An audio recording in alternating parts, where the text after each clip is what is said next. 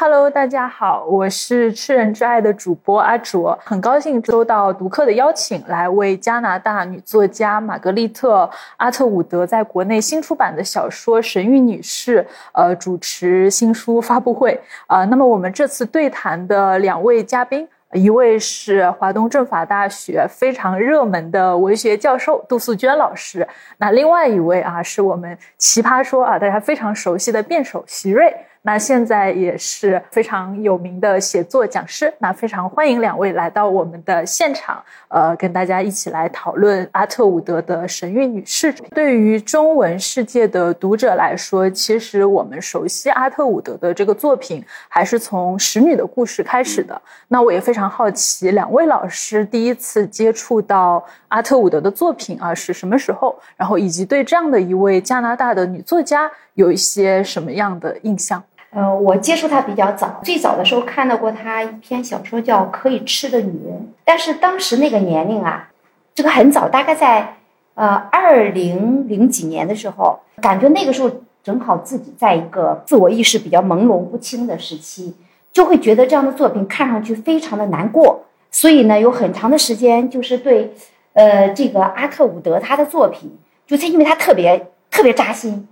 就是觉得你看他的作品，就感觉好像是看到了自己某个自己不想看见的角落一样，所以呢，很长时间就觉得，哎呀，这个作者我不敢看。那后来的时候呢，他在中国大火是那个使女的故事，而到了这个阶段的时候，我年龄慢慢也已经变大了，那觉得可以正视自己了。我觉得可以正视自己以后，自己的自我比较稳定以后，就可以看《神秘女士》这样的书。呃，我我就是普通的中文读者啊，对阿特伍德的接触就是《使女的故事》，因为我可能对外国小说关注比较少。那么，呃，在前两年的过程当中，有很多居家的时刻，然后那个时候我就找到了《使女的故事》。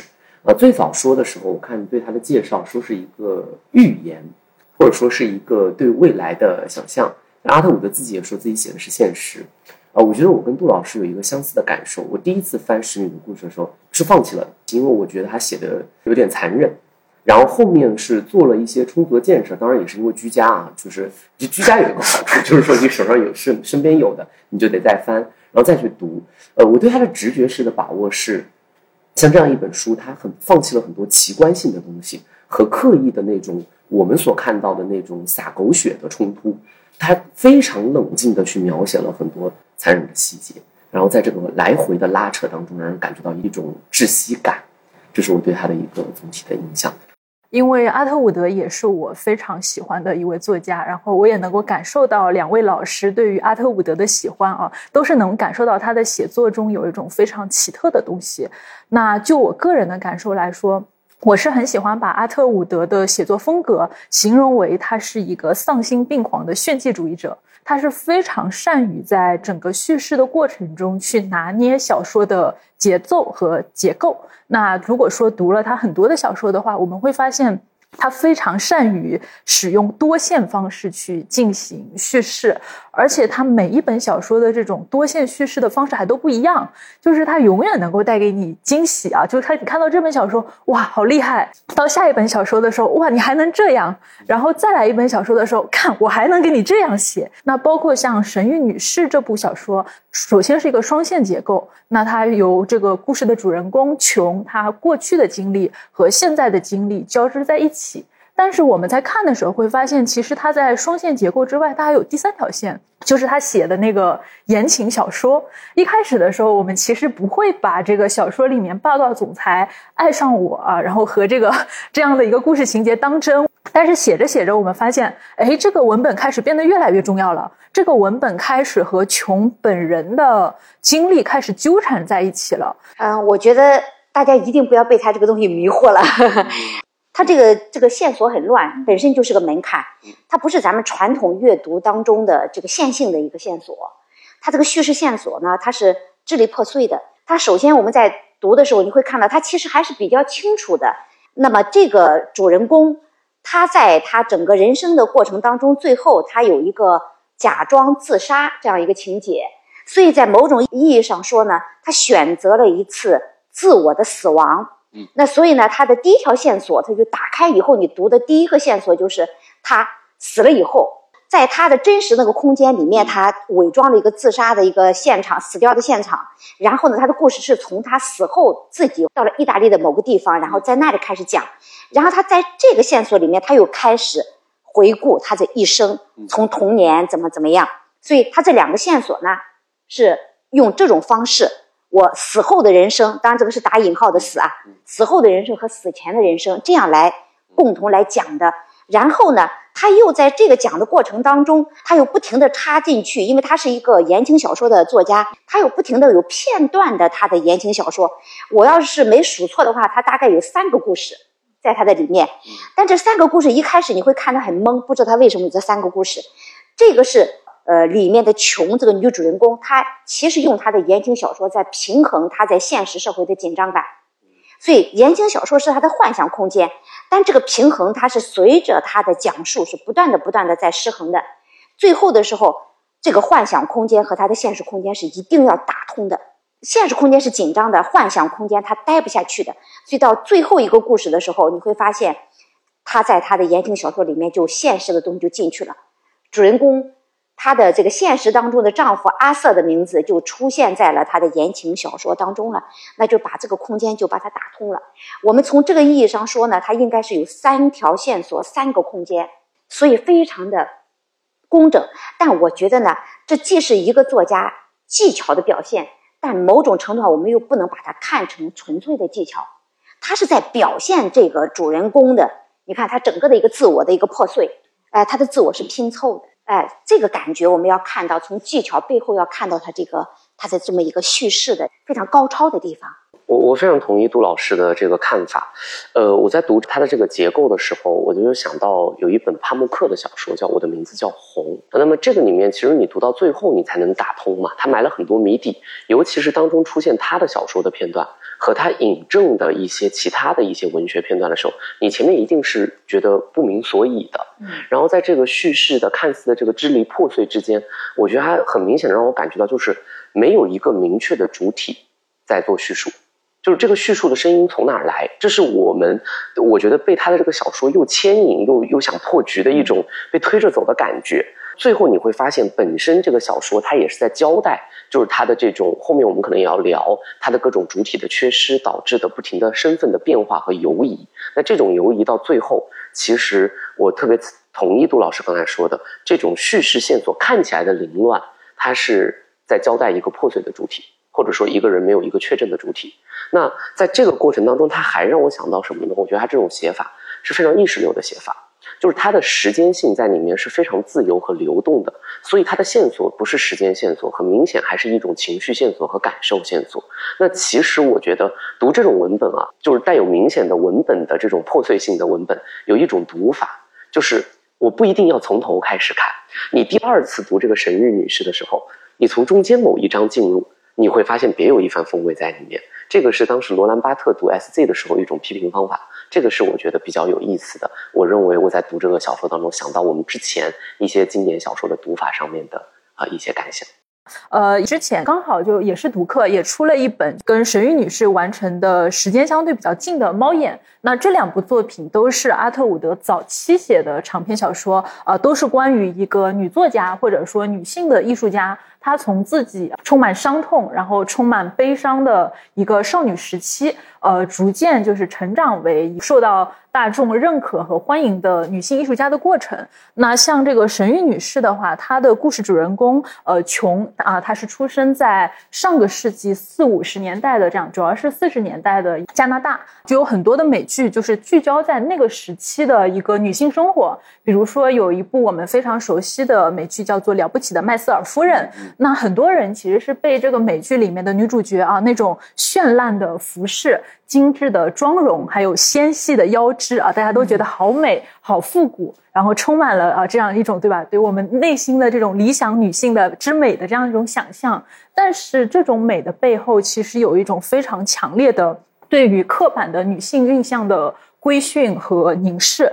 啊，那么我们的故事主人公琼，她其实就是成长在那个年代的，但是她和一般的女孩子不太一样的地方是，她面临了一个很严重的问题，就是她长得有点胖，至少在一开始的时候，她不是说是一种肥胖的状态，他其实一开始只是长得比其他的女孩子要丰满一点，但是她的这种对，但是她这种丰满却在当时的那个时代就已经被视为是一种。啊，你是一个不合格的女性，你的这个女性气质是残缺和破损的，你让你的父母蒙羞，然后你在学校里面成为了一个异类啊，然后，所以我们看到故事的前半段就是聚焦在琼，她因为自己的胖。在学校里遭遇了很多的霸凌，而且这个可能也是阿特伍德的小说写的非常细致入微的地方，因为他非常详细的刻画了这个琼她在学校里面遭遇的种种的创伤，以及学校里面其他比较胖的女孩，每个人他们都为自己的。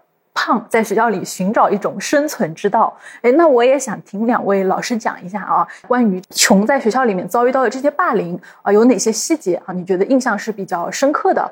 这个穷，我们会看到啊，它里面提到，呃，大约是在他参加幼童女军的时候，他这个阶段的时候，他遭受到了这个群体的霸凌。那我们其实，在现在生活当中也有很多霸凌现象啊。我有时候看到一些新闻里面谈霸凌的时候，我就觉得很奇怪。一开始看到这个现象很奇怪，就是你看那些被霸凌的孩子，他蹲在地上，他是不反抗的，别人怎么羞辱他，怎么打他，是不反抗的。那当时我就觉得，哎呀，这个孩子为什么会这样？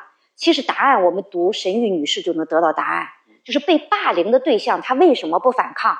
你会发现他早就失去了反抗的意识和勇气。为什么呢？凡是被霸凌的对象，其实在他被群体霸凌以前，他已经在某个特定的环境、家庭环境或者某个特定的社会环境当中，他已经被彻底否定了。所以，就像这个穷，穷被群体霸凌以前，其实他已经被他的母亲霸凌了很久了。所以，穷在他成长的过程当中，里面我我有个细节，我看非常震惊啊。他六岁的时候，他母亲就对他表示了失望。就是他看这个小孩小的时候很胖，我们说一个六岁的女孩胖不是很正常吗？但他的妈妈就觉得我这个六岁的女儿没有长成我满意的样子，所以他妈妈就当时按照一个电影明星的名字给他起的穷。他妈妈就说了一句很恶毒的话，我认为是很恶毒的话啊。他说我怎么会给你取了穷的名字呢？就你根本都不配得到这个名字。所以六岁就对他的女儿说了这样的话。后来的时候，他的母亲在他成长的过程当中，反反复复，所有的语言都是这样的，都是否定式啊！你做的不好，你做的不够，你为什么那么丑？你为什么那么胖？你为什么那么笨？所以在他的每一个环节，它里面有一句话：无论我怎么努力，我都达不到我母亲的要求。所以他是一个在他母亲的否定式的话语当中长大的。所以我们就会看到，大家一定要注意读他在霸凌以前的这一段。家庭成长的背景，其实像这样的女孩，她根本都不知道自己是谁，也不知道自己存在的价值是什么，所以她经常问自己：我是不是个意外？我为什么来到这个世界？因为她妈妈也说，我根本就没想让你来到这个世界，你是个意外，这个打击是很大的。然后她会想：啊，我做错了什么？我是不是毁掉了我母亲的人生？这样的一个女孩，完全没有自我的自信，也不确定自己有没有存在的价值。当她进入一个群体，这个群体又延续她妈妈的话语体系，对她说：“你很胖，你很丑，你是个小丑，你很可笑。”人家对她进行种种羞辱，然后让她学狗叫，让她舔栏杆，把她扔在黑夜的桥头。你想他哪里有反抗的勇气？所以我们说，霸凌的背后一定有某一个凄惨的、长期的自我无法成长的一个问题。哎，所以我们我读这一段心情是很沉重的，就是因为我联想到咱们现实生活当中有很多在群体当中被霸凌的孩子，我们不要光看到他被霸凌，一定要看到霸凌他的往往不是说他面前几个打他羞辱他的人，一定还有一些默契的配合着摧残了或者说粉碎了他自我的人，所以这个我觉得读的时候我感触是很深的。嗯，我非常赞同杜老师的这个说法。我们现在往往在说校园霸凌的时候，好像把它当成了几个施暴者的问题，或者只把它当成了一个学校教育的问题。其实霸凌是一套综合的结构，在这个里面，杜老师刚才就是在说，我们要去找到在这个过程中有些无意识参与到其中的，或者说是没有浮出表面的这些共谋者，那很可能在他的家庭里面是有很部分的原因。我读这一段的时候，我有很深的感悟。第二个就是我发现，胖被霸凌这个事情，在这个小说里面其实交代的是非常的细致的，因为他对胖女孩做过一些分类。在他小时候参加这个幼女童军的时候，他因为胖不遭到了霸凌。等他再大一点，他就会说有几种。你比如，首先他交代胖是一个去年龄化的过程，就是一个人胖，好像突然一下子他就是一个长者了，他是没有童年的。啊，或者说他是没有年轻可言的。你看，他就说那个照片上陆姑妈是看不出年龄的，好像他站在陆姑妈旁边，他也看不出年龄，他就会被同学当做一个知心大姐，或者是这个对吧倾诉的这个对象。这还是一个温柔宽厚的象征。那另外，胖也是去性别化的，对吧？胖女孩她是没有性别、没有性体征的，给人的感觉。它里面有一句话，我觉得写的是非常，呃，这个见一针见血的。他说：“满是肉，但是没有肉欲，啊，不会引起别人的欲望。”那么这个时候，你就会发现有一些胖女孩的生存之道是什么呢？就跟男生活在一起，因为这个时候就是说，那我就不是一个女孩了，我跟你在一起，我们就以兄弟相称，没有性别这个概念的存在。那么在这个过程中，就是包括他自己去交代说，他跟这些女孩的关系好是怎么样子，仿佛我站在你身边，我是他天然拒绝男生骚扰的一个坦克，一个保镖。这样的一个行为，所以其实他在讲这个胖这件事情，在身体性上呈现出来，然后再由这个身体之后，我们人为进行分类，你会发现他失去的是什么呢？首先，他没有性别特征；第二，他没有青春感，他没有年龄性，然后他变成一个固定的呃一个工具作为存在，一个背景作为存在，要么还有一些是不被关注，直接隐没了，就好比语言不详交代的那些女孩。不知道他是怎么生活的，没有朋友啊，总是一个人啊，消失不见了。那么这个我觉得是他在呈现这个霸凌上面伤害特别细致的几种分类和描写。而且我们刚才就是一直提到霸凌这个话题啊，正好我觉得可以就这个话题延伸一下，刚好也是这本书里面描写的非常细致的一个问题。就是我们提到霸凌的时候，好像就会说这个是学校的同学一群人在针对一个人的某种行为，但是在阿特伍德的小说里面，不管是神谕女士还是姐妹篇猫眼里面，它都有一个非常。极端的现象就是说，这个霸凌它不是发生在性别混在一起的学生中间的，而是发生在女性的内部、女生内部啊。那刚好就是我之前也读过一本书，叫做《女孩的地下战争》，它是专门研究女孩之间的一个霸凌现象啊。他会说，就是相较于男生之间在学校里面发生冲突，因为男生会用拳头说话，我们就打架。对吧？诉诸各种暴力的行为啊，那么老师会去训斥你，但是也会把男生的这种暴力行为视为一种。你是男生嘛，对吧？这种方式很正常。但是女生互相之间的这样的一个争斗啊，这样的一个争吵，它往往会诉诸于一种更加隐秘的方式啊。在小说里面，我们等会儿也会讲到有非常多的一个形式，因为女孩始终被套在一个你要温柔、你要温顺啊，你要表现出你的友善这样的一个模子里面，所以女孩之间的这种霸凌往往会显得更加的隐蔽，但是伤害性极强。哎，那我也想听这个杜老师讲一下，就是关于这个小说里面的女孩之间的霸凌啊，就是你有哪些觉得印象是比较深刻的？然后觉得为什么阿特伍德写这个女孩间的霸凌写的这么有代表性？嗯，我觉得我读的时候啊，我觉得这个女孩间的霸凌啊，它的应用面很广，哎，它还不只是发生在女孩之间啊，在成人世界里面，这种霸凌也有。霸凌有两种啊，一种就是诉诸暴力，打。哎，各种的这个肉体上的摧残，但是在神谕女士里面写了，我觉得是更深刻的一种摧残，就是说我不动拳头，但我让你难受，那是什么？用语言让你难受。所以你看，在这个神谕女士里面呢，她是她遭遇霸凌是在小学时期，应该是她的童年时期。那所以她在她这个时期，她遭受霸凌的时候，他们就是里面它里面有一句话，就叫做就叫什么呢？谁先哭谁输，就是他们会很默契的。这个群体几个人，我想霸凌谁？我默契的就是让你难受，难受到让你哭。当对方被我折磨的精神折磨的哭的时候，所有的人都感到很愉悦。这种默契的让对方精神上受到伤害的这种方式，比那个拳打脚踢还可怕。实际上，我在读这一段，我就我心里想，哎呀，这也不只是孩子当中发生啊。像我们在成人群体的时候，很多时候我们有的时候在成人群体里面也会很默契的对待某一个大家想折磨他的人。有的时候我们自己也可能会是受害者。你会发现，没有任何人对你说很难听的话，也没有任何人对你拳打脚踢，但是你就能够感到一股默契的排斥你、排挤你的力量，让你难受，让你精神痛苦，让你在没人的地方就想哭。其实这个呃女孩的这个霸凌，这种更接近就是精神折磨。所以这种霸凌其实还是让人触目惊心的。嗯，他通过孩子们之间展示出来，我觉得，但他表现的是一种普遍性的人性的恶。嗯，其实刚才主持人也讲到说，关于这个女孩间的这种霸凌啊，刚刚杜老师也说，除了在校园当中，在这个成年人社会也是非常普遍。呃，我先想说，其实呃，从性别维度来讲，男性的霸凌和女性之间的群体霸凌，它是都普遍存在的。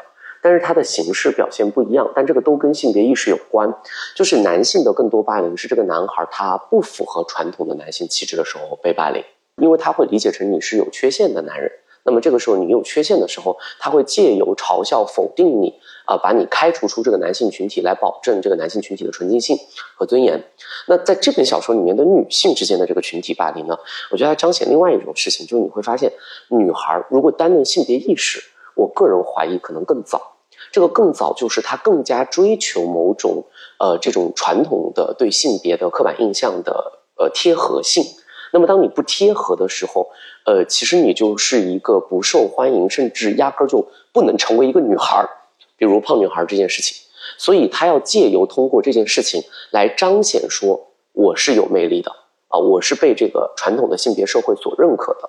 那为什么我会说，每次我们在看到女孩的这种性别霸凌，你看它发生的很早，幼女童军的时候就开始，这可能还是和父权制社会的背景有关。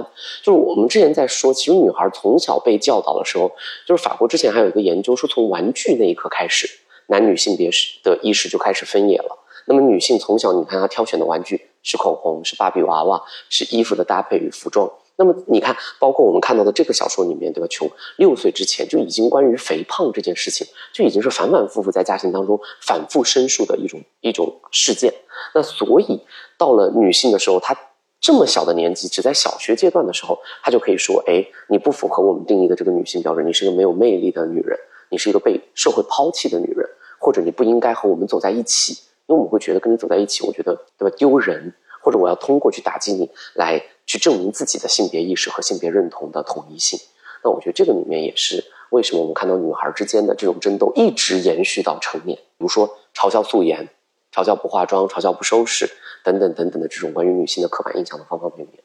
而且在这里，我其实有一个印象特别深的细节啊，就是在琼长大以后，他其实跟小时候霸凌过他的一个女孩再见面了，就是那个后面出现的马琳啊。然后那个时候，琼他就意外的发现。哎，马琳完全不记得他了。当年马琳其实是那些霸凌他的女孩中霸凌的最狠的那一个，但是没有想到，当他长大之后啊，反而哎，我不记得你了。我当年发生过什么事儿，他完全不知道了。就我记得这个是我们前段时间就是非常火的一个韩剧，叫做《黑暗荣耀》嘛。当时不是就有一个场景，就是那个被霸凌的女孩，她长大以后再一次走到那个什么颜真的面前，然后颜真啊看见她第一眼，然后过了一会儿，她瞪大她惊讶的眼睛说啊，我以为你长大了之后应该在哪个贫民窟里面嫁了某个穷男人，然后生了一群穷小孩，没想到你居然还能走到我的面前。但是很多人对于这件事情的讨论其实是真正的霸凌者不是这样的。我不会在很多年之后，就是说我还记得说我曾经霸凌过谁谁谁。很多人更多的就是我见到你啊，你就是我小时候的某个同学啊，什么事情我们都没有发生过。所以当时我在看到这个情节的时候。我觉得阿特伍德真的写的好好，尤其是这本小说，他写在一九七六年的时候，已经是四十年前差不多了。呃，因为阿特伍德是一个非常善于使用经典的童话元素，呃，然后运用到他的这个小说里面，然后进行一些更加深刻的像手术刀一样的对于性别问题的一个解读。那我自己对于《神谕女士》里面印象非常深刻的是，她不止一次的出现了。鞋子的隐喻啊，比如说小时候琼最喜欢的一部电影叫做《红菱艳》，那在《红菱艳》里面是有一个芭蕾舞的演员，那那个时候琼她特别喜欢这个电影。作为一个又胖又自卑的女孩，她如痴如醉的看着那个女演员脚上的红舞鞋，红舞鞋构成了她小时候对于一个完美女性的全部的想象，甚至一种崇高的想象。呃，然后到了他长大之后，第二次就是他和他的第三个情人，呃，就是那个叫皇家豪猪啊，外号皇家豪猪，名字叫查克的那个男人一起出去偷情的时候，他们很喜欢干的一件事情就是逛商店买衣服。然后那个查克很喜欢让他去试鞋子，呃，那些鞋子都是一些，就是我们现在看来比较复古的靴子，然后配那种黑色的网袜穿起来。但是查克给他挑的鞋子，或者说查克看中的鞋子，往往是尺寸偏小的啊。然后穷每次都塞不进那些鞋子，但是他也不说，哎，这鞋子我穿不进，我不想穿。他努力的去把这个鞋子穿到自己的脚上，但是那个时候他一边穿一边就在想，觉得自己简直。面目可憎，就像是灰姑娘的这个故事里面的那个脚很大，然后很丑陋，呃，姐姐一样，她产生了很创痛的感觉。那最后一次出现这个鞋子的意象，应该也是在小说靠近结尾的时候，当琼她下定决心说啊，我要逃亡，我要跳舞，我要打破以前所有的就是身上的禁锢的时候，她的这个脚踩到了玻璃碎片，然后满脚都是血。她说这个血就是她的。红舞鞋，他说，因为他想跳舞，因为他想啊去做一些僭越好女人本分的事情，所以这个红舞鞋是对他的惩罚啊。所以其实我读到这个反反复复出现的鞋子的意象的时候，我其实对于这种就是文学上的这种隐喻就非常的感兴趣啊，所以也很想听杜老师来讲一下，就是关于这个鞋子为什么在这里它总是能够和规训女性气质的这一行为产生这么深刻的联系呢？这个红舞鞋，它其实就是一个规训的一个象征。什么样的女性是正确的？什么样的女性是美的？你你会发现，它是先于女性而存在的。就是每个时代的女性，我要做什么样的女性，它都是有一个先入为主的答案的。我们只要照着这个定义去做就可以了。所以，这个红舞鞋其实就是一个先于我们而存在的一个定义。那这个定义，它给我们说，你要怎样才是美好的女性？你怎样去做才是正确的？这个也就是刚才我们延伸延伸到我们刚才讲的那个话题啊，就是为什么霸凌的人他们在霸凌别人的时候，霸凌别人之后他并没有负罪感。霸凌现象最奇特的一个地方就在于说，霸凌者没有负罪感，而被霸凌者往往有负罪感，这是很奇怪的。为什么呢？就是因为霸凌者掌握的手中掌握的就是红舞鞋。我们为什么这个霸凌你？我们为什么打你？为什么羞辱你？因为你不合格呀，所以我们审判你。然后我们惩罚你。作为像琼这样的女性，她的一生都想穿进那个别的女性也能穿进的那个红的舞鞋，所以在她脑海当中反反复复会出现一个意象：一个很胖很胖的女性穿着一双红舞鞋走钢丝。就这个，她是反复在作品当中出现的。其实就表现了她的心态：我很胖，但是我也想穿上那一双能够引起别人欣赏和认可的红舞鞋。但是他穿上之后，他就变得很好笑，所以这就是他的困境。所以你会发现，这个红舞鞋就是他的一个约束，因为他做不到这个，但是这个社会不允许他做不到这个，因为对于女性，你如何才叫合格的？这个社会就给了你一个标准答案，你没有办法做别的选择。我胖，我不符合这个，所以我六岁就被我的母亲否定，我被我的老师否定。别的小女孩能当漂亮的小蝴蝶，我只能扮演一个叫什么张脑丸，对，扮演一个张脑丸。所以你会发现，这种就叫规训啊。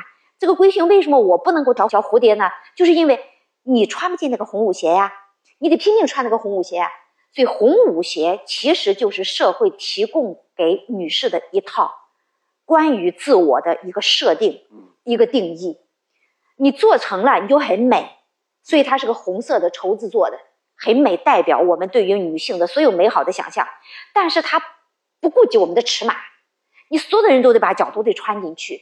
那像琼这样的，她的尺码脚的尺码不符合这个舞鞋的，你怎么办？所以也就是刚才啊阿卓说的那个，哎，他小的鞋子我要把脚也要伸进去。其实这个鞋子的概念就在这里，所以他在最后结尾的时候，他是光脚跑的，哎，我的脚划破了，但他试图走上。一个摆脱这个红舞鞋的道路，所以那也是一个能够让他的脚受伤的一条道路。但他不走这条路，他是没有别的选择的。嗯，我我非常同意杜老师说的。我觉得什么叫凝视？这个红舞鞋就是这个凝视，凝视都是欲望的结晶啊，就是他会把这个东西打在这儿。刚才杜老师说其实是对的，就是说，呃，就是它是先于女性而存在的这一套文化范式。这里面其实潜藏着一个很重要的事情，就是说。我们的性别文化并不是自然生成的，所以波伏娃在第二性里面有一句话，他说一个女人她不是生来为女人，而在整个成长的过程中变成或者说成为了一个女人。这就是说我们的文化范式并不是先天的，而是人为构建出来的因果关系。那么在这种因果关系之下，就需要你按照这样的因果关系去符合。为什么女人一定要有一双红舞鞋？这是这是没有理由的。而社会的一切建构都是在掩饰这种逻辑上面的荒谬和没有因果的直接性，要让你看起来觉得这就是天经地义的，这就是历史的永恒的事情，而不是说是一个偶然的连接。那谁掌握了定义权，谁就成为霸凌者。那么，为什么霸凌者不会有负罪感，也不会记得那个被霸凌的人？因为在他的眼里面，他没有在做霸凌之事，他是在修正这个世界运行的规则。他把所有这套工业流水线身上出问题的螺丝钉轻轻地撬了出去。他认为他维护了秩序，他维护了世界的纯洁性。你你不用期待霸凌者是有负罪感的，因为他的世界秩序是非常统一的。他认为我是在，甚至他是有正义感的做这个事情。啊，所以他不觉得残忍。那么在这个之中呢，我觉得最后那个非常有意思的隐喻，就是当他光脚奔跑的时候，他想摆脱这一套规则，他是要付出代价的，他要流血的。所以红舞鞋的红色在这儿，为什么要强调这个红色？我觉得他一方面在交代这个规训，一方面在交代毁灭。啊，规训的过程同时就是毁灭的过程，是要流血的。那这个里面，我觉得还有更深刻的思考，就是。在鲁迅写那个娜拉出走之后的这个思考是一样的，这个鞋子能不能脱掉？脱掉之后怎么办呢？对吧？穿上是要忍受痛苦的，脱掉也是要流血奔跑的。那么在这个出走之后，关于女性的、关于这种被规训的整个大的父权背景的设定的颠覆与批判，到底出路在哪？其实。我觉得或许不是单本小说可以回答的问题，但是他会至少在这个时候给出，在一九七六年的时候就给出了我们需要去思考的更远的维度。脱掉就变成一个光脚的，光脚跑的是还是很可怕的啊！这条路是很难走的。这本小说虽然在国内啊引进是比较晚的，就是我们也是去年的时候才翻译完出版，但确实它是阿特伍德小说里面写的很早的一本。就是写的非常早的一本，那后面其实阿特伍德的其他小说，他会对于这些问题，他会有一些就是更深入的思考，而且他甚至已经不再聚焦于说啊娜拉出走以后的问题了。神谕女士这个很显然是讨论女性的命运啊，但是我又觉得我们所有的读者，他说啊那这个只有女孩能读吧这本书，那么席瑞也读了对吧？也会很有感触。那我们听，那我们听那个哎席瑞讲一讲，就是你你就是作为在男生的这样的一个成长经历里面，因为我们看。看到对于女性这么极端的压抑啊，某种意义上是会反噬到男性身上的，就是这种压力。那我想问一下，就是您在成长的过程中有感受到类似的啊男性的压力吗？这个就是我不得不说，就是每一次这个大众媒体上面都会有一个说法，叫做我们不要女性主义，我们要平权。我觉得这句话就是让我觉得匪夷所思，因为女性主义的核心就是平权。就是所有的一个不平衡的天平里面，它压抑的是双方嘛？我们我们来看一看啊，比如说你女性有刻板印象的压抑，那么同时你男性也得满足这个社会设定的框架，对吧？为了稳固住男性整体的支配地位，男性也是要付出代价的。一个男性，比如说他的性别气质上不够阳刚，或者说啊，成年人的社会当中，一个男性不具备通俗意义上来讲的权和钱，他就是一个失败者。底层男性，大多数的普通男性在性别上受到的呃屈辱感和尊严感并不少的，所以其实我觉得很疑惑的地方就在这儿，就是说，当我们每次在讨论一个关于女性话题的时候，大家就觉得，哎，好像它只跟女性有关。你解放女性，它就是在一起解放男性的，因为你不存在一个单一的性别视角，它一定是一种二元对立的同时解放。对吧？所以，我我读这本书的时候，呃，刚才杜老师在这个之前就问我说，嗯，你觉得写的残忍不残忍？我说，哎，我的生活经历可能比这个有过之而无不及，就是因为这个可能写在一九七六年啊。那么其实，呃，校园霸凌，你看，直到今天，包括刚刚主持人在说，就《黑暗荣耀》，直到我们二零二三年的电视剧和大众文化里面，它依然是一个绕不开的话题，它依然存在，它一直存在。啊，围绕着这个性别气质的问题，呃，已经困扰了我觉得一代又一代的。在校园当中的孩子们，那么我就是很典型的，因为呃这个所谓的男性气质问题啊，而且这个男性气质非常荒谬，他甚至规定你的爱好。你知道小时候荒谬到哪儿吗？你看那个动画片，对吧？规定男孩看什么，女孩看什么，男孩得看奥特曼，你是不能看百变小樱的。我觉得这词非常不理解。长大了发现很多男孩也看过百变小樱啊，对吗？因为百变小樱长得很好看啊，所以我觉得这个这个问题还是对双方都是要参与进来的。而且我一直说，一个男性，就算你自己不是为自己考虑，你也总有女性的朋友、女性的家人、女性的伴侣。就是你的生活当中，当你有你你有母亲嘛，对吧？你你也要去思考你身边女性的命运。我觉得文艺作品的好处就是，它用极其细节的方式打开男性经验上的盲区。因为占据优势地位的人，他是看不见，或者说，就像我们说霸凌者，他看不见被霸凌者和处于性别不平等地位的人的困境的。那么，文艺作品的魅力就在这里，它用非常细节和生命化的感受去拆除你原有精神上的盲区，让你看见了这样的一个更为细微的世界上的差异和不公。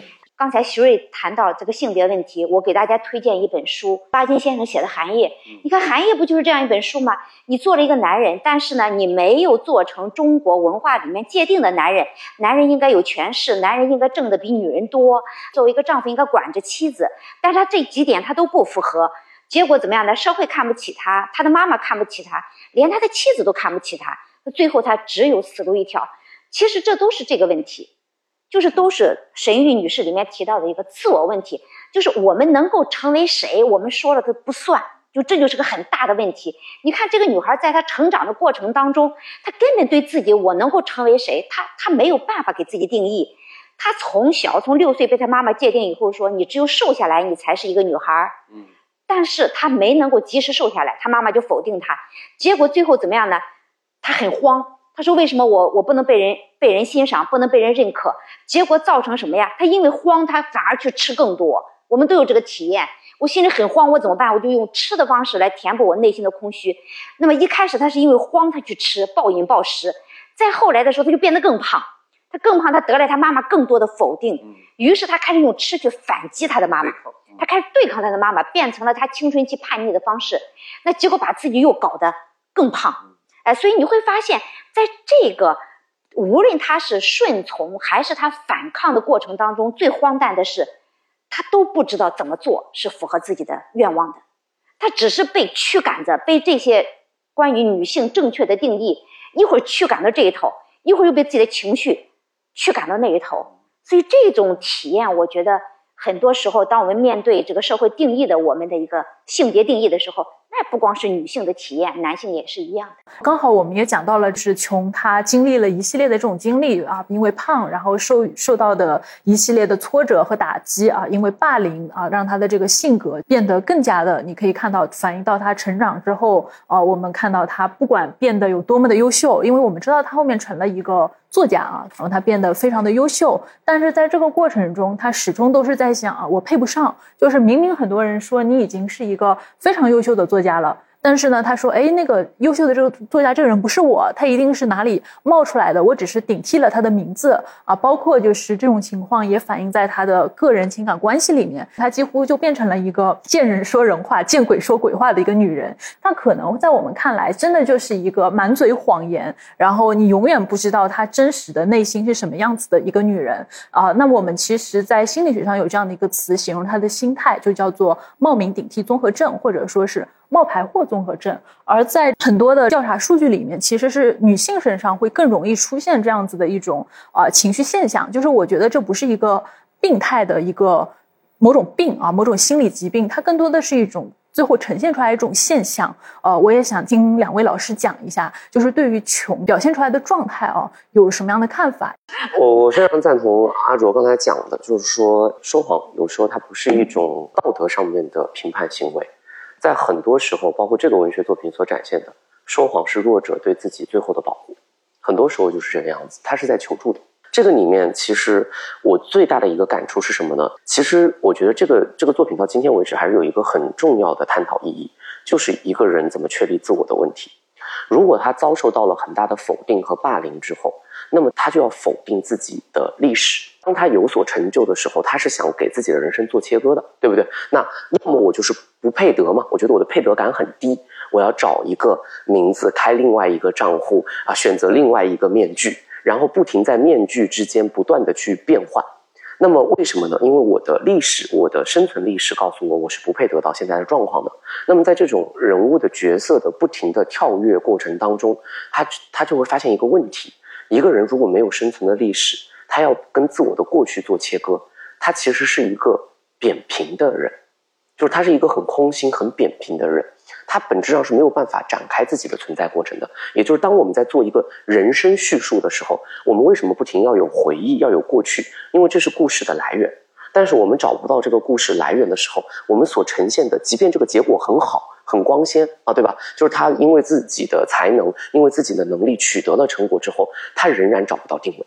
所以外在的这些标准啊，承认啊，出十几本畅销书啊，是大作家，还有一个银行账户有钱呢，都没有办法来填补他人生叙事的空白。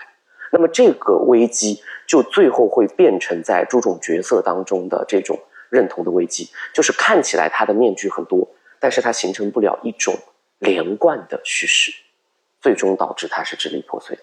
我觉得这个，呃，是很深刻的危机，在今天，我觉得现代人身上也是普遍存在的这种状况。就是当我们处理不好跟过去自我的关系的时候，即便他在后来遇到了很好的成就，他也会遭遇到这样的困境。我觉得昔日说的特别棒啊！这个地方我们就提到他在里面穿插了几个言情故事。那他的这里边的很多女性跟他一样，他虽然写言情小说，但是呢，他会带入自己，也会带入自己。他有个词儿。叫逃离女性，就她不停的在逃离。那她言情小说里面的女人公在不停的逃离，她自己也是在不断的逃离。她不断从这个名字逃到那个名字，从这一段经历逃到另外一段经历。而且她这个逃离，她都是什么呀？她都不携带行李的。我们说我们在人生当中很多时候我们会迁移，但我们不是逃离，迁移就是我带着我的过去啊，带着我以前的自我，带着我的记忆往前走。这个穷非常惨。其实我读的时候，我觉得，哎呀，现实生活当中这样的人都是非常值得怜悯的，因为他们都没有办法带着自己的记忆一起走。为什么呀？他过的每一时每一刻，他都没接纳过，他不接纳他曾经生活过的每一个细节、每一个内容，所以他要不断的跟自己切割着往前走。为什么呢？就是因为他不认为自己是对的，他始终没有一个确定的自我。为什么我们老是说？自我那么重要，自我很多时候就是我们一个随身的行李箱。我们有这个自我，我们可以把我们一切的东西，好的坏的，我们都有有勇气把它打包，跟着我们一起走。它也会一直在丰富我们，一直壮大我们。但是一个人他认为说，我过的每一天都是不值得的，我的过去的每一个我都是有罪的，都是很丑陋的。我要把它抛弃掉，我才能够往前走的时候，他走着走着，他什么都没有。所以这个就是穷的一个状态。所以你才能够理解他为什么冒名顶替啊？他从来不能在任何一个男人面前展示真实的自我，就是这个原因。因为为什么不能展示？因为他不认为那个是好的，所以他没有办法拥有一个属于自己的自我。他永远在虚构自己，可虚构的这个东西呢，又永远不是他。这就是他的一个困境。我觉得这个经验啊，我年轻的时候啊，我也有这个。人格，对你，比如说我年轻的时候，我特其实我特别的内向，但是你就会发现啊，你回忆过去，你会发现，因为你特别内向，特别的怕群体，你反而会在群体当中会表现的过分的热情，就是你会表现自己特别的开朗，特别的热情。其实当你在表现自己很开朗、很热情的时候，你的内心很虚，就特别假，就是那一刻你就给自己戴一个面具。你后来我我后来的时候我就开始反思自己。我不是这样的人，我为什么要表现的很合群？然后我很热情、很开朗、很健谈呢？我明明就很想坐在一个角落里面啊，这个 那个让我很舒适。可是我为什么要要那样呢？那我们要把这个问题想清楚。你为什么要那样做呢？因为你认为你那样做会更受欢迎。我们我们这个问题就跟穷是一样的。你认为你先入为主的认为那个真实的我喜欢坐在角落里面。发呆的那个我是不受人欢迎的。你如果有这个概念了，你根本就没接纳自我。你不接纳自我，你不承认自我是合理的、是合法的，所以你一定会想个办法，我戴上一个我猜测当中人家会更欢迎的一个自我的一个面具，就会出现这个问题啊。所以我觉得这个标准答案也没有。但是我觉得其实你可以顺着自己的这个痛苦往前找。你为什么会这样？你会发现，比如说以我个人来说，我后来年纪再大一点，我就有点不服气了。我为什么要学他们呢？我我不愿意，我就是不愿意。哎，那你要干嘛？你得找到自信。哎，这个自信是什么？就是你要找到自己的性格、自己的面对群体的那个方式的合理性。你得承认你这个状态是合理的，你这个状态是合法的。就好像穷一样，假如他在童年的时候，我们可以看到有很多不被父母接纳的孩子，未必都会成为穷。那为什么我们都会在小的时候被父母嫌弃？有的孩子可能就变成穷了，有的孩子也没有，因为有些孩子就跟自己的父母的观点切割了。不，我接纳我自己。如果整个世界都否定我，但是我有一个勇气，我接纳我自己，我觉得我自己这样就是很合理，我很合法，这个孩子就不会变成穷。但这个很艰难，哎，所以我觉得这个找到自己的合理性和合法性，实现接纳自己，是人生当中非常重要的一个功课。无论我们的背景是怎么造成的这个状况，原生点，我们造成这个状况的原因是不一样的。有的有些因为母亲，有些因为父亲，可能有些因为不知道是什么原因。但是你要敢于去直面那个痛点，找到这个原因，你跟这个原因做一个切割。做一个理性的逻辑上的切割，实现自己的合法性的那个自我、合理性的自我的一个诞生。你诞生了，然后你才能怎么样呢？真正成长。你像琼，他曾经在哪一刻他认为自己诞生了？就他母亲去世以后，嗯，所以他母亲死了以后，他曾经有一个他，他母亲死了以后呢，他就说他染了头发，然后坐在咖啡露天咖啡馆里，看着爱情漫画，吃着冰激凌，哎，那一刻他觉得母亲死了。我重新诞生了一回，但实际上你发现，因为他没接纳自己，就算阻碍他的那个点不在了，他依然还是那个他，所以你必须根本上要昂首挺胸，接纳自己，这一关是得要完成的。穷始终没没完成。那结尾的地方，虽然他说我要光脚了，我要把那些鞋脱掉，但他最后能不能够实现自我的接纳？作者没写。我觉得他没写，他就是很负责任的，因为这个是很难的，对，非常难。呃，我我的看法是，作者可能也给了原因啊，给了一个方法，就是写作、书写。呃，我非常赞同杜老师刚才讲的，就是你的人生的这个切割点啊，或者说这种呃找到自我的点，等有人真的等外部，比如说我是不是十八岁考了大学去外省就好了，或者我是不是毕了业经济独立就好了，等不来，因为他需要的是一个仪式性的时刻，他不是需要的一个物理确定点的时刻。这也是为什么杜老师刚才讲说，你穷等到母亲过世，它也不是，它不意味着你新生，那那只是一种虚幻的。那么这种仪式性时刻最好的方式是书写，呃，确因为我的工作是这个啊，所以我也跟大家分享一下我的一个经验。就首先我们从作品来讲，神女女士应该是带有着阿特伍德自己自传式的性质在里面的。书写其实就是对过往人生经验的一种整理，过去的经历是否决定你现在的状态？很多时候不光取决于过去的经历是什么，还取决于你怎么去编织和解读过去的经历。这种诠释就是你完成自我仪式性时刻的一种秘密。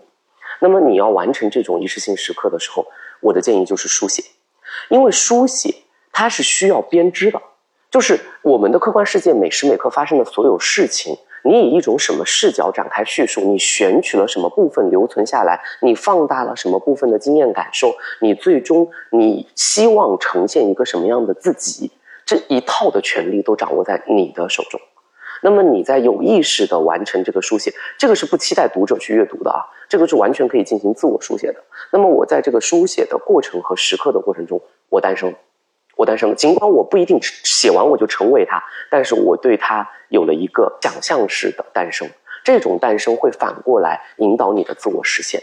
呃，因为我的对于呃原生家庭和童年创伤的完成，全部是依靠书写来完成的。呃，那么当然，我有一段时间呃也是完全不触碰这个经验范围，因为我觉得我很厌恶曾经的自己。但是你会发现，如果你一直不触碰它呢，呃，你你还是没办法跟过去的那个自己去和解，或者说去告别。那最后的完成时刻就是你在书写的那一刻，你彻底写完之后，你感觉这个事情就彻底过去了啊！所以我的经验也是告诉我，用书写的方式来完成呃自我经历的这个和解和自我身份的认同，是一个非常好的方式啊！这个不是作家的特权，是所有人的特权。嗯，这个很好，我这个要补充几句哈，就是徐瑞说的这个书写的方式。比如说鲁迅就是靠这个活下来的。鲁迅当初的时候，我们学中文的都知道，他当初的时候遭遇了人生最低谷，职业上失业，然后他的跟最重要的是跟他的弟弟失和，被他的弟弟一个香炉从家里面砸出来。那个时候对鲁迅来说是生命的低谷，所以他搬家搬到另外一个地方去，然后发高烧，活不下去。但他就是靠书写，他书写的那个结果大家都很熟悉，就是他的野草。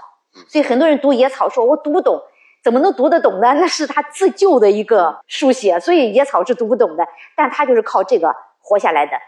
那既然说到这里，我们说回到穷的这个职业问题啊，因为我们刚才一直在说他。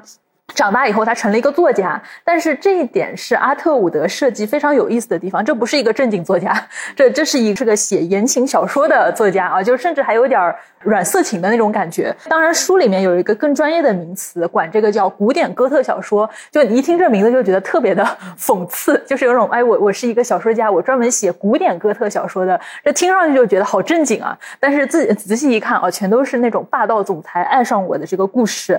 呃，那么这里起因。是因为差不多长大以后的琼，他下定决心要逃离自己的母亲，逃离自己的原生家庭，那么他干脆就一口气呃从这个 加拿大跑到了英国去。但是那个时候，哎呀，一个小女孩对吧，也没有谋生能力啊，跑到英国去差点流落街头。这个时候，他遇到了他的第一个情人，外号这个波兰伯爵的这样的一个呃保罗啊，然后他就跟这个伯爵就同居了。但是呢，在同居的过程中，他发现这个。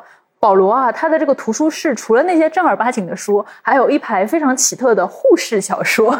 就是当时我一看的时候，觉得这个情节特别搞笑，就是各种医生和护士的那种呃 cosplay。哎，对 cosplay。而且这位伯爵呢，他非常正直的面对了自己的这一点，说：“因为我需要钱，要寄给我波兰的 母亲啊，而且我只能写这种类型的小说，所以在他的这个书架上就发现，哇，好多的护士小说，各种姿势，各种名号，全都有。”然后，当琼发现了这一点之后，他立刻灵机一动，说：“这事儿我也能做。”因为在他少女时期，应该也是这一类言情小说的读者。而当他可能有机会接触到哦，作家就是这样的的时候，然后他非常熟练的明白，就是这个小说应该是怎么写的，所以他非常迅速的去掌握了这样的一个写言情小说的套路，甚至写作时间不过半年，他的成就就已经超越了这位呃波兰伯爵啊，导致就是其实这段情情感关系中的权力关系慢慢的发生了一些反转。哎，其实在这里，我觉得阿特伍的这个设计就非常的。有趣啊，就是你成为一个作家，但是他为他设置的身份却是一个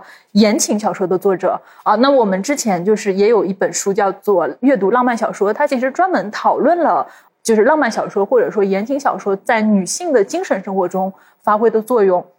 那这个小说它之所以能够有这样的一个受众，其实很大因素上是它对很多女性，尤其是家庭主妇类型的女性，形成了非常多的情感上的慰藉。它们让这个家庭主妇能够带入到言情小说的这个女主角的身上啊，然后代替他们感受到啊理想男性啊这种有钱有权、英俊又霸道的男人对于自己凶猛的情欲啊，还有爱欲。然后，但是与此同时。言情小说，它又更加强烈的把女性压抑到了一种更加刻板的父权制的这样的一种规训和凝视之下。以前杜老师应该是关于言情小说方面就已经有过一些的研究和探讨。那我也想就是问一下，在这一本小说里面，哎，琼是个言情小说家这件事儿啊，以及他写言情小说这个行为，还有言情小说对于女性的这样的一个影响，哎，您有什么看法？我觉得他这个安排很好啊，因为他要是写上来就写严肃文学，他根本活不成啊。所以他因为他当时是在极其穷的情况下，他要活命，他才开始写小说，他不可能写正经小说的，对不对？他像鲁迅那样去写，他不就饿死掉了吗？他也不可能有读者，所以他一定是写言情小说的。言情小说怎么说呢？言情小说这个东西，我们说它有双方面的作用。一方面的作用是，言情小说都是很聪明的，就是他都知道我们内心的伤口在哪里，所以言情小说它都是在针对我们生活当中的渴望，而我们对于生活的遗憾，然后他来设计情节。但是呢，言情小说它会让你读起来很舒服，因为它给你制造一个幻境。但是它的副作用是什么呢？它会把你和现实隔离得更远。所以他就是这样一个东西。那你所以你看，这个琼在写了言情小说以后，他那个时候已经认识了这个阿瑟了。但他面对阿瑟的时候，他就始终不好意思说自己是个言情小说的作者。但他有的时候，他也有一次，他也疑问啊，他在内心说：“阿瑟，你有什么了不起？你每天在那里反原子弹，你你在那里搞各种社会政治运动，但其实你也就是个发传单的，你看不起这个言情小说之类的东西。说，但是我知道他们需要我，就是那些读者需要我，我有我这个东西，他们就会很愉快。你你以为你在关心那些工人啊群众？”他说你知道吗？工人群众读的都是我的东西，就是 我可以让他们开心，但是你不能。所以你看，他也道出了言情小说的它的一个双刃性、双刃剑啊。就是言情小说之所以它也是有自己的生命力的，是言情小说的生命力来自于我们生活的千疮百孔，所以人们一定会需要言情小说。但是呢，我们也要看到，言情小说就像毒品一样。让我们得到片刻的愉悦，但它不解决我们现实当中的任何的问题，所以这也是穷比较矛盾的一个地方。他的价值感，他一直在能够写，是因为他知道他的读者需要这些东西，才能够度过生活当中那样毫无乐趣的枯燥的人生。但是他自己为什么又觉得自己的言情小说面对阿瑟的政治热情的时候，又好像低了一等呢？他也知道自己的这个言情小说对于现实是没有意义的，虽然他认为阿瑟的也没意义。看那些政治运动也没意义，但是你要看到的是，后来琼的言情小说后面也在发生演变。像琼这样的一个作家，他有着那么痛的生存体验，他的言情小小说一定会进化的，他不可能永远留在一个虚幻的空间。所以后面他写着写着，他其实他相当的现实了。就我觉得这个安排蛮有意思的。呃，为什么我说这个安排很有意思呢？就是说，呃，穷我觉得也不太可能说写出其他的东西。所以这个我觉得不能直接解读为作者的投射，但是这里面我觉得还在想一个问题，就是即便是穷这么具备反思精神的一个人，和在这种呃支离破碎的这种主体当中去找确证自我的人，他其实也面对着整个大环境的压力，即他为什么很难有单个女性直接的觉醒，是因为整个环境下，我们的同胞们，就是他最关心的妇女们在读什么，在读霸道总裁爱上我的小说，他是很孤独的。啊，他没有办法去对话的这个过程，所以他甚至不可能在这个过程中成为先驱，或者要成为先驱，就像杜老师说，这个后面的演变得非常长。那这个成为先驱还有一个契机，就因为他自身的生命历程当中的痛感是很强的，遭遇到来自这个呃规训的痛感是很强的。所以，即便是我们看到这个里面，他其实真的很窒息。我说这种窒息感，就是你看他这么强的痛感的一个人，他在写这个过程中，他已经触碰到了反思的边界上面。但是他做不出，起码在我们目前看到里面，他做不出很大的改变。他依然对他依然要按照这个模式和知识套路写下去。那么，我认为他当时去就是跟阿瑟内心当中那个牢骚，有一部分也是自我合理化和自我麻痹。因为本质上他有选择的话，他需要付出更大的风险和代价，以及时机成熟吗？这是当然，除了他个人的条件，还有社会历史条件等等的原因。所以他这种。一两句的牢骚抱怨触碰到反思的边界，但没有进入到自觉的反思阶段的时候，这个只能证我认为他在内心当中是有纠结，但这个纠结最后沦为了就是我的自我合理性，就那我就这么写下去吧，它就是谋生，我也给人带来了快乐，不是吗？那言情小说的弊端，我觉得除了跟现实隔离的更远以外，它其实也在固化这样的性别认知嘛。它一定程度上继续在固化这样的性别认知，所以为什么我说它的这个分裂是多方面的？就是他现在所从事的工作以及他自身的生命经历之间又是一重割裂，这种割裂其实也在不停强调他与他自己面对工作对象的疏离感，他没办法在这个过程中找到更为深远的成就，这个也是他的一个危机。哎，那我们既然讲到了他的这种多重的一种割裂啊，那我们就可以聊一聊他的多重身份的问题了。因为和阿特伍德其他小说不太一样的这个状态，我们确实能够感觉到这部小说里的女主角，她真的就是一个支离破碎的状态。她有很多的面具，每一个面具下面都是一个看似独立，但是实际上非常破碎的人格啊。那比如说像这个路易莎 K。德拉科特这个名字啊，他其实是继承于他非常喜欢的那个姑母，那个姑母死了，然后他想要逃亡，他继承了姑母的一笔钱，然后他决定用姑母的名字去啊逃亡。那他用同时用这个名字成为了一个畅销小说家。从此以后，这个路易莎就成为了他的一个某种意义上像马甲一样的存在，就是在她和丈夫阿瑟的这个生活里面，因为她的另外一重身份就是琼福斯特，或者说福斯特太太。那在她和这个丈夫的这个生活里面，这两种状态，她成为了一种互相抗衡但又互相平衡的状态。每当她在和丈夫的家庭生活里面感觉到压抑、感觉到痛苦，在这种，因为她喜欢去扮演一个，是不是？你觉得她是个戏精一样？她很喜欢故意去扮演一个。又蠢又笨的一个家庭主妇，去崇拜她的丈夫，学习她的丈夫。然后另外一方面，她要她说我需要打字机，没有打字机，我觉得我整个人就要发疯，我要我要我要崩溃啊，就是这样的状态。包括有一段时间，她停止写这个言情小说，是因为她有了一个新的情人。她说她的这个人人生的这种平衡，就是在于一方面回到家庭和她的丈夫去扮演沉闷的家庭主妇的角色，另外一方面和这个婚外情的情人啊进行一种。狂野的这种偷情的生活、出轨的生活，他又感觉到了一种平衡。其实也是在这个过程中，他终止了他的一个言情小说的一个写作，因为他要寻找的是一种平衡的感觉。但是，就像刚才杜老师讲的啊，就是琼，她毕竟是一个绝对是有天才的女性，然后她的人生经历也不会让她的写作只停留在言情小说的这样的一个层面。所以后来她又有了新的一重人格，而且很有意思的是。他的这部神谕女士的诗集啊，就是后来他成名作，就是用福斯特太太琼福斯特这个名字去写成的。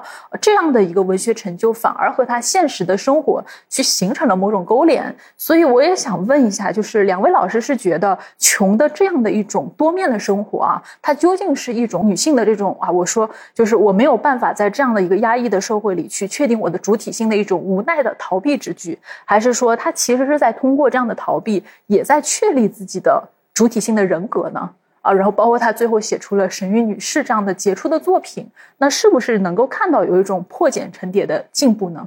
啊，这个进步还真不好谈。我觉得他始终处在一个被挤压的状态里面，就是这个他这个被挤压的感觉，我觉得是非常普世化的。我们都有那种被挤压的感觉。你会发现，他里面有名字很多，他他用他姑妈的名字去写言情小说。然后呢，他用他自己的名字冠上他的夫姓去写严肃的诗歌。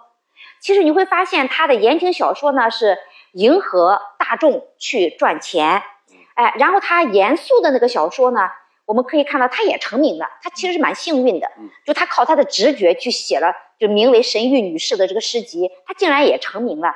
但是呢，你会发现，其实他一直最难处理的就是他的。自我和社会之间的冲突，现实和幻想之间的冲突，你会发现很好笑。他的言情小说当然是他主动的迎合社会大众的需求写出来的东西，但是他这个诗集是完全他自我的产物。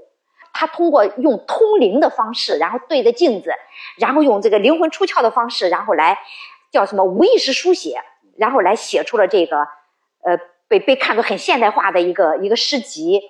但是你又会发现。这个社会在解读他的这个相当个人化的一个诗集的时候，其实社会又有新的话语，他还是被凝视的，就是我们说的，依然是是那是相当个人化的。别人还在说啊，就对他说：“哎呀，感觉为什么你这个诗集是不是在表达你对你丈夫的仇恨啊？”就他们也在也在误读他，也在解读他。所以你会发现，我们跟社会之间的这样一种，我们又要取得社会的欣赏，取得社会的认同。但其实我们跟社会之间永远都有一堵高墙，这种痛苦的感觉，你不能够很畅通的跟他感觉，就你你你觉得他社会接受你了，接受你的时候可能是以误解作为前提的，所以这种情况下，这个被挤压的那种感觉是穷的生存感觉。我觉得对这一点我相当有感受。我们经常就处在现实生活当中，就是那种，呃，他接纳你的时候。或者他不接纳你，当然是对你的一种不认同；他接纳你，也未必就是对你的理解。所以这就是我们永远都是孤独的。所以你看，琼他永远都是孤独的。他无论是以姑妈的名字发的作品，还是以她丈夫冠夫姓的这个写的这个诗集，其实社会都没读懂她。她一直都是没有被读懂的一个女性。那所以你会发现，这个琼她同时也是言情小说里面是虚幻、虚构的，然后在诗集里面他却想说自己的现实。但是我们会看到，无论他虚构的还是他的现实的，都没有被听懂。所以这个也许就是一种生存的一种痛苦吧，有呃这个人的一种天然的一种孤独感啊，一种不被理解的那种痛感啊，这一点我是很有感触的。所以呢，我觉得他平衡。他没这个能力，我觉得我也没这个能力。我们谁能在幻想和现实中间做出平衡呢？谁能在自己和社会之间做出平衡呢？很多时候，我们都是处在一个被挤压的状态下。我觉得这个是，呃，当然，作为琼来说，我比较佩服他的说，我在一种被挤压的状态下，我一直在努力的、努力的想找到我的出口。这个就是我觉得他已经做到的最好的一个状态了。比我们茫然的被挤压已经好很多了，他也是在努力的找到一个这样的出口。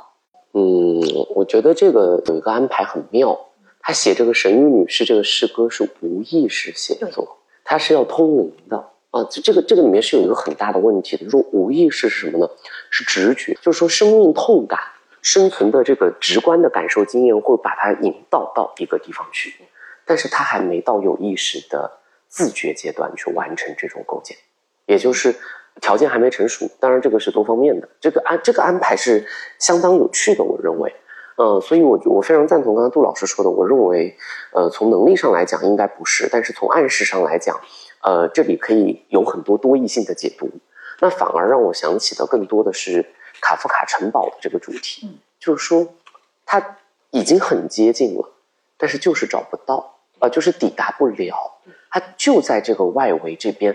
呃，转圈圈，呃，这这是一个很很痛苦的事情。你不要说他，他也不知道问题在哪儿，我们也不知道问题在哪儿，对吗？我们就觉得命运跟自己在开玩笑，然后永远在这个地方转圈圈。你看得到，你感觉看得到，你感觉要到了，但是你永远在这个过程中啊，只缘身在此山中啊。这个确实，我觉得是一个非常有趣的安排，可以有很多解读。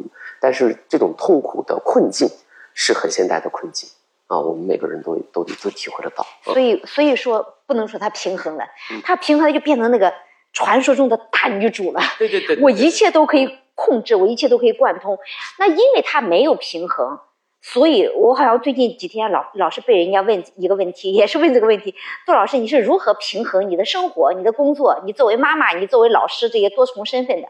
我说我从来没有平衡过，我也平衡不了啊。实际上就是我们这是我们天然的宿命。也许正因为他写的这个穷是平衡不了的，所以他才真实。所以这是一部写的看上去玄而又玄，但其实的时候，它是一部非常现实主义的一个作品。就它表达了我们大多数人生存的这个困境，就是刚才席瑞说的：你转啊转啊，你好像要接近，但又接近不了。这个城堡每个人都围它转，但是我就进不去。就这种状态，这种生存的痛感，其实我我觉得很多时候文学作品。它不是给我们一个答案啊？你怎么拿出个答案来？它怎么平衡的？我们就作为一个指南，那就不叫文学作品了。文学作品很多时候我只是在表达一个困境，而这个困境是我们所有的人都能够感受到的。那他这个表达本身对我们而言就是很温暖的，因为我们就知道啊，人生就是有很多人跟自己有这样的一个共同的感受。就像我读这个穷，我就觉得虽然我不是个胖女孩，但她所有的这个痛苦啊，我都能体会。哎，它因为它里面表达的东西，你不要把它局限于说这就是个胖女孩的故事，不是，是一个没有办法找到自我的一个被粉碎了自我的女孩，但是她始终想把自己零零碎碎的又拼凑起来，想构成一个完整的自我的这样一个女孩。你想，她其实是没有性别的，所以为什么这个呃阿特伍德他反对给她贴女性主义的标签？因为它的意义比这个要广。我觉得是人类层面的，呃，其实大家都会遇到这样的自我无法拼凑，或者自我无法得到别人的理解，无法得到正确的解读，这种困境我们每个人都是有的。很多时候，这是我们必然要忍受的一种痛苦。而且在这里，其实有一个非常有意思的点啊，就是关于穷的这个成功，因为我们能够看到穷肯定是有才华的，他肯定是个几乎是。有天才这样的一种灵感的一样的人，但问题是在于，可能说这样的一个社会环境，并没有给他一个稳定发展自我，然后稳定去发展自己才能的一个土壤。所以，当他就是这个神谕女士的这个事迹写出来的时候，他的第一反应是他拿到那个可能出版前的那个试读本一样的东西的时候，他的第一反应是惊恐。说这玩意儿它跟我之前写的那个言情小说好像啊，只是说我把它变成了支离破碎的诗句，我把原本圆满的结局改成了。悲伤和痛苦的一个结局，但是它的一个相似度是百分之五十以上，所以他很惊恐的想：哎，这玩意儿怎么能获得成功呢？然后立刻就陷入了新一轮的这种自我怀疑和否定当中。我其实当时看了一下这个作品，那阿特伍德自己在小说里面其实也写过，琼她出生在上世纪四十年代初，那按照神谕女士完成的年份来说，恰好是上世纪六十年代的时候，刚好那个时候也是西方世界第二波女权主义兴起的时候。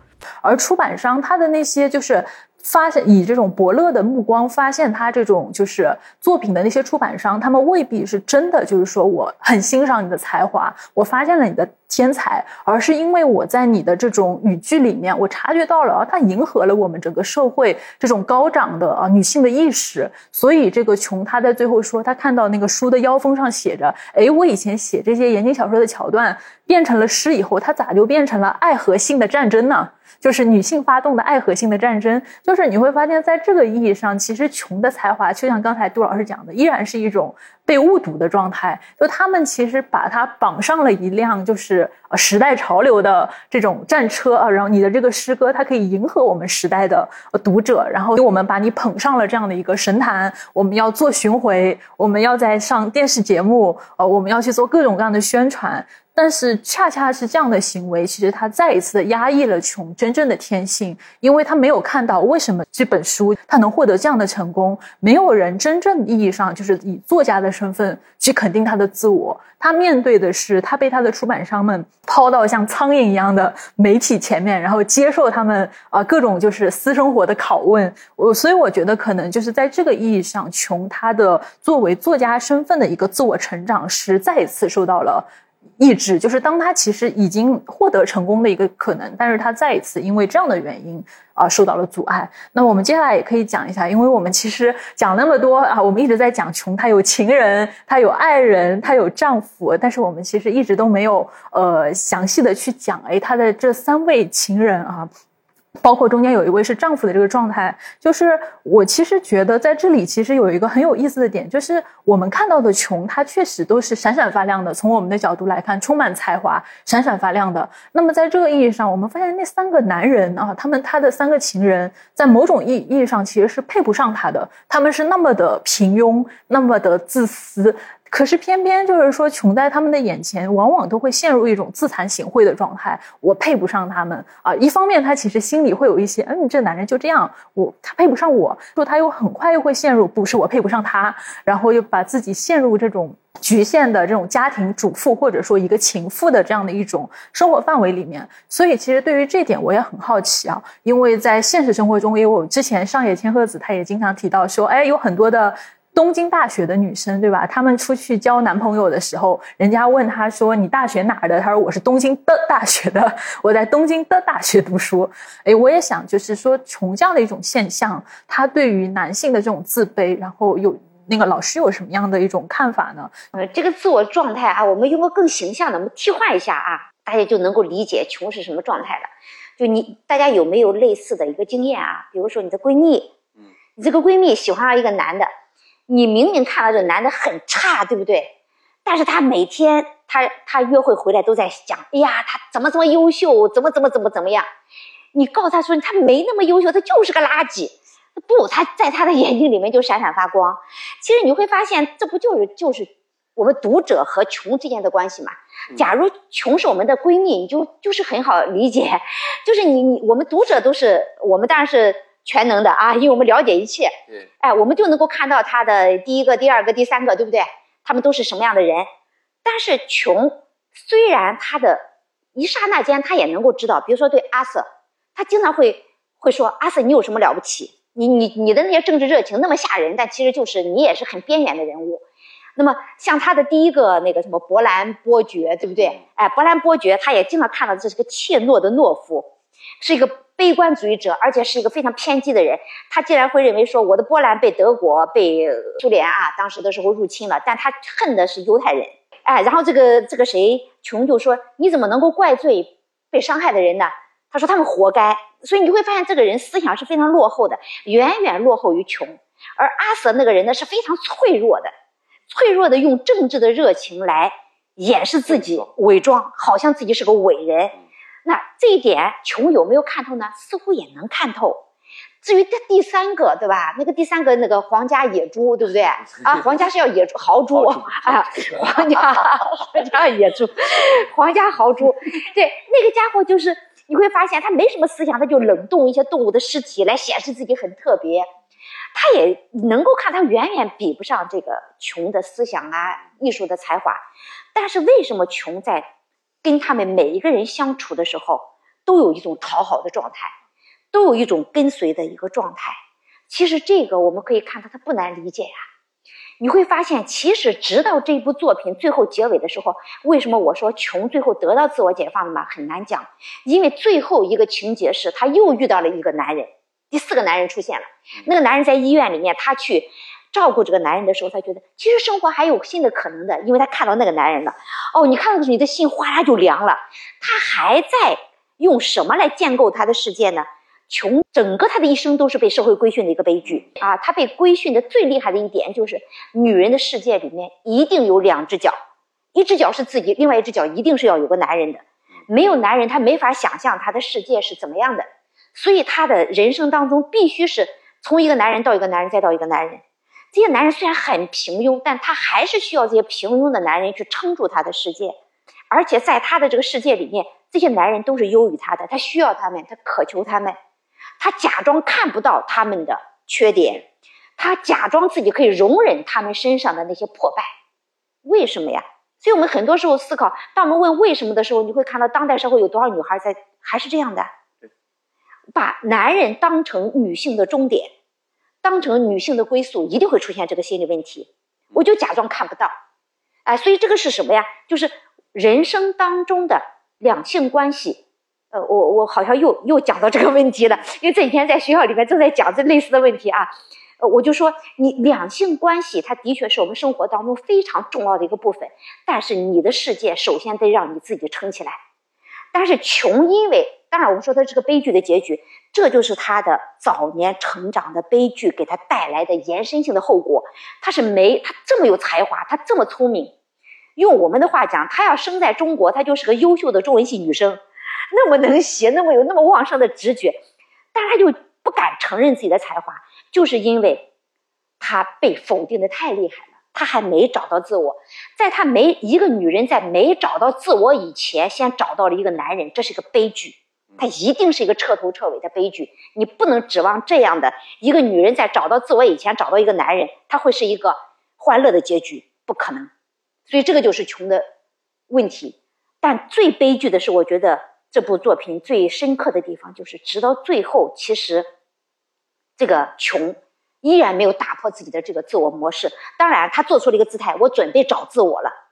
他必须得先找到自我，然后他再去找一个男人才是安全的。所以，这个就是她为什么看看到她不是没有发现那些男人的问题啊，但她选择忽略，就这个问题。我觉得刚才杜老师讲的很对，就是直到今天这个问题都还是非常现实的。呃，我们认识很多优秀的女生，呃，她们为了获取恋爱当中这个幸福感，她是人为制造落差。什么叫人为制造落差？你可以看到，她是先矮化自己，后抬高对方，因为他的幸福感必须是由这个落差所构成、构构筑的。所以在这个过程之中，他就一定要，比如说穷，他就一定要扮演一个傻傻笨笨的这个家庭主妇，呃，然后一定要在每一次。好不容易要质疑一点的时候，又要给对方迅速的再滤滤镜一道，然后来让他仰望对方，因为他知道正常情况下，他的思想、他的才能和面前这个男人，甚至还是高出对方的，他是获得不了这个呃这个关系当中的幸福感的。所以我就说，很多人呢，他这个幸福感啊，他是很虚妄的，然后他制造出这种虚妄的幸福感，来以此告诉我说，我现在这个男人还不错，我生活的很好，那么他成为一种循环模式。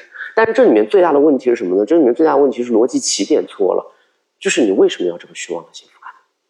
就是你不找这个男人，或者你晚一点找这个男人，你先把自我找到的时候，你前置的工作你也可以给自己带来幸福感。为什么你一定要设定有这样一种模式，因为你设定了，就是我得有这样一个男人，然后我设定了有这个男人之后，他还不如我怎么办？我只能做人为制造落差嘛，对不对？这个很好，很好理解。那他的逻辑起点出问题啊，这个逻辑起点的原因是因为我们的社会默认就是你女性，对吧？你得有个归宿，或者到了一定年龄你就得有一个归宿啊。那这个这个悲剧到今天他还在演，很多女孩儿，呃，自己人生还没想清楚的时候，就要面对着相亲、嫁人、生孩子等一系列的这个操作。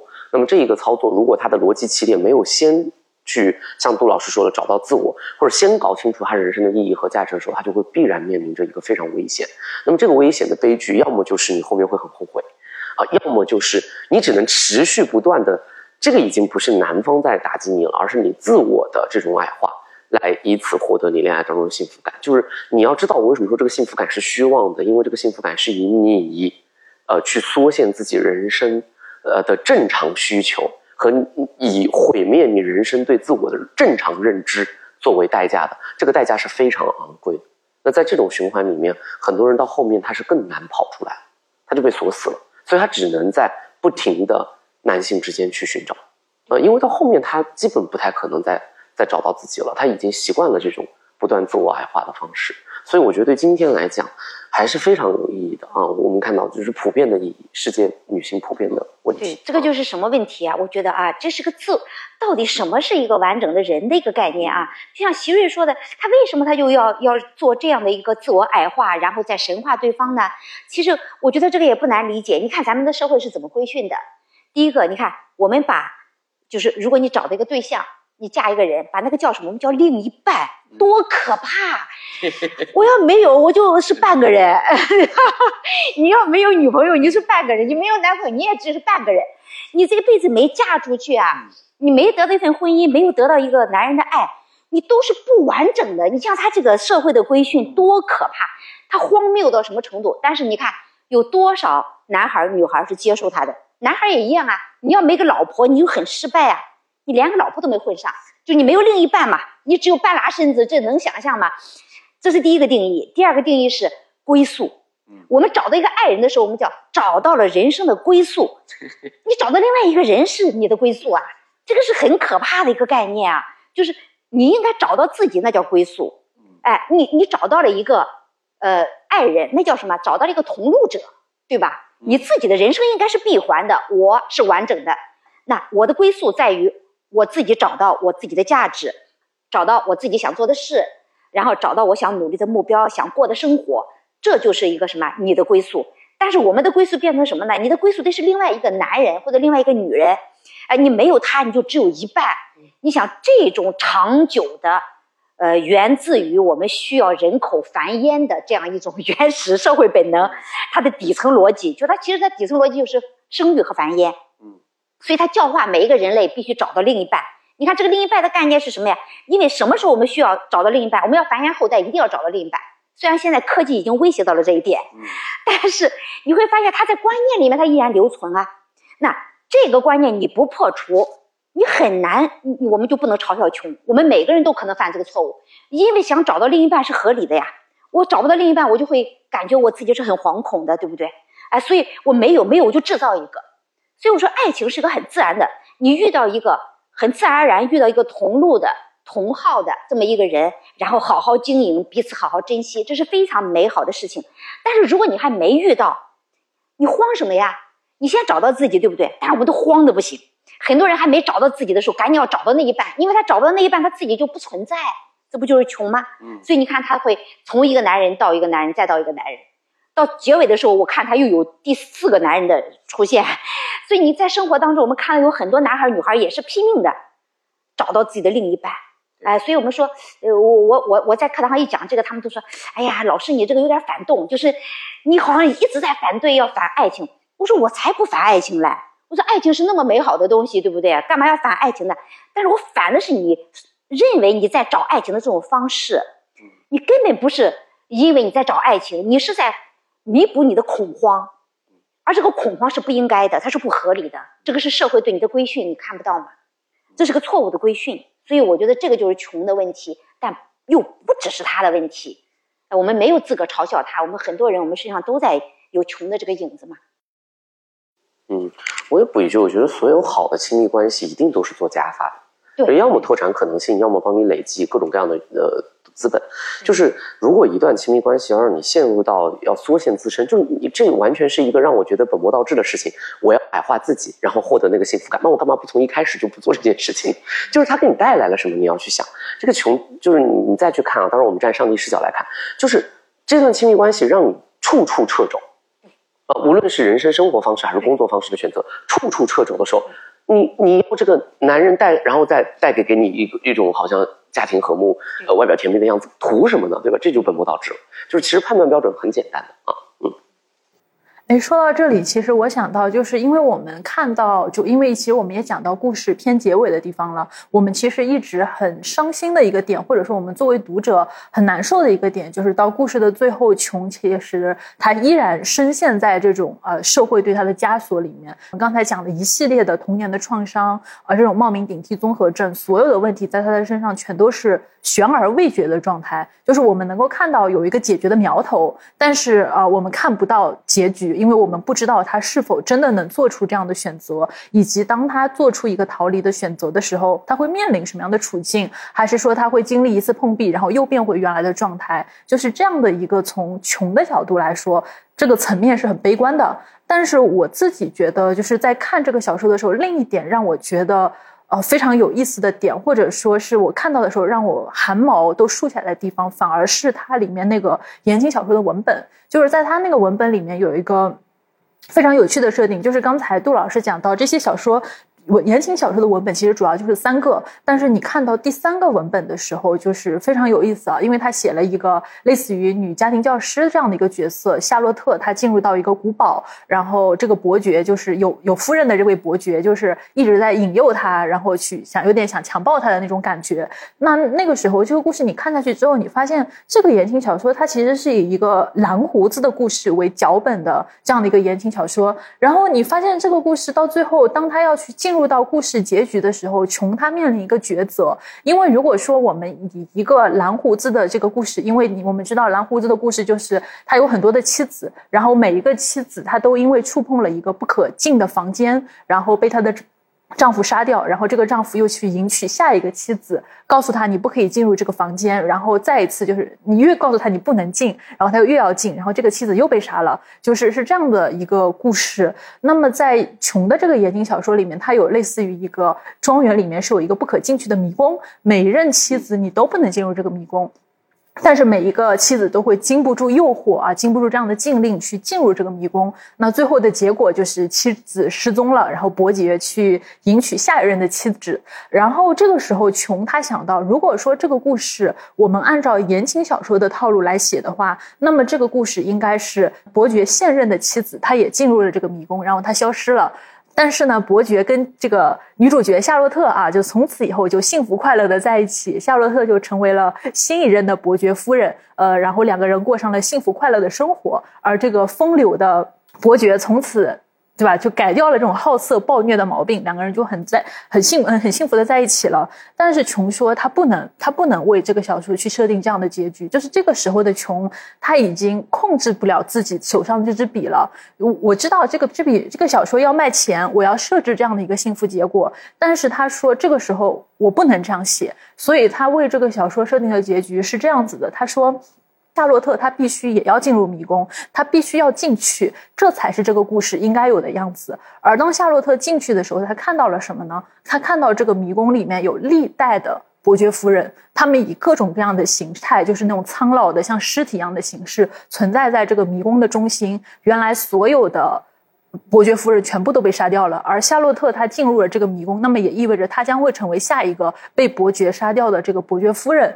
但是在这里，就是阿特伍德做了一个非常有趣的设计。那些伯爵夫人长什么样？他们长得一个长得胖胖的，然后背上有一个蝴破破烂烂的蝴蝶翅膀。然后有一个伯爵夫人，她长得特别像琼，因为我们知道琼就跟我们的屏幕上那样是红头发，然后绿眼睛、小嘴巴。然后说有个伯爵就就有个夫人长得跟她很像。然后最后他发现这个迷宫里面所有的女人都是琼她自己。然后这个时候那个伯爵伯爵进来了，然后琼她必须要去直面这个伯爵了。就我当时觉得他在现实生活中其实没有能够。给我们答案的地方，他在小说里面给我们了。而且这种就是蓝胡子妻，就是杀妻的这种隐喻，在现实的小说里面其实有多重的影射。因为琼的母亲是怎么死的呢？琼的母亲她是在琼在英国的时候，他听到自己母亲死了的消息，但是等他回到家里的时候，他发现，哎，这个母亲是意外死掉的。但是他用很多隐微的线索在暗示母亲可能是父亲杀的，但是他没有证据，然后父亲也没有表现出来，这件事情也没有办法追究，就带过去了。然后另外一个线索是，当琼开始决定放弃福斯特夫人的身份，准备逃亡的时候，他是收到了很多的死亡威胁的。他觉得以前他觉得那些死亡威胁是来自于狗仔队的，但是最后他发现中间的有一些死亡威胁是来自她的丈夫阿瑟的，就是说他怀疑阿瑟也有要杀掉他的企图。所以我觉得，就是这个小说的结尾很有意思的点是，穷没有逃离，但是他的小说给了我们就是。最直接的这种很很血淋淋的、很锋利的一个现实的隐喻，你不逃离，等待你的会是什么样的下场？就我看到这里的时候，真的是有一种图穷匕现的感觉。就哎，我我不知道杜老师就是看到这样的一个小说文本的时候，是有有什么样的感觉？就特别是言情小说这部分的时候，我觉得他表达了一种同情。什么同情呢？就是呃，比如说他特别的讨厌他的母亲，他对他母亲是恨的。但是当他怀疑他的爸爸杀了他的母亲的时候，他就觉得他父亲形象很可疑，因为他父亲一直在争取他的信任，所以呢，他就觉得有可能母亲被谋杀了。所以你会发现，他把他的母亲和他自身的身份，这是什么身份呢？婚姻中的女人。婚姻中的女人，她对他进行了一个同情。你像言情小说当中，他就写到：我要是想迎合我的观众，我就应该让妻子死掉，让。这个把妻子杀掉，呃，然后妻子是邪恶的，因为你看所有的言情小说里面，这个我们最了解，像琼瑶的小说里面，妻子都是恶霸，对对对对，哎，妻子都是都是被呃污化的，呃，然后他，但是他开始同情这一部分女性了。那他同情这一部分女性，是因为他自己也是在婚姻当中的，所以婚姻中的女性她的无奈。那还有什么呢？一个它里面有一条线索，其实是。他跟他母亲的这一条线索，他一直不能够理解他母亲，他觉得他母亲对他是一个伤害。那为什么我们觉得最后的时候到结尾的地方，琼也有可能获得新生呢？你会发现他到最后的时候有一个很重要的一个倾向，就是他他试图去了解自己的母亲，就是婚姻当中的女性是可悲的。为什么会可悲啊？她会在自己的丈夫的眼中渐渐的，就是变得就是不可爱。变得罪恶，呃，所以他们在婚姻当中会失去爱，失去理解。那所以呢，你要做一个好妻子，很多时候你要，你会怎么样呢？要面临这样一个处境，哎，所以你会发现，他到了结尾的时候，也许我们再回头去看他母亲的表现，我们会看到这个神谕女士里面的第二个悲剧。我们在前面只看到了穷的悲剧，其实他母亲也是个悲剧。